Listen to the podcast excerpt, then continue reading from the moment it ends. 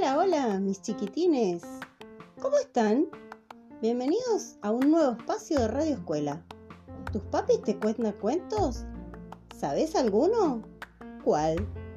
Yo sé muchos. Caperucita Roja, Blancanieves, La Cenicienta, La Bella y la Bestia. ¿Querés conocer a las personas que escribieron estos cuentos? ¿Alguna vez pensaste que los cuentos que sabes no son los únicos que existen? Hay muchos más.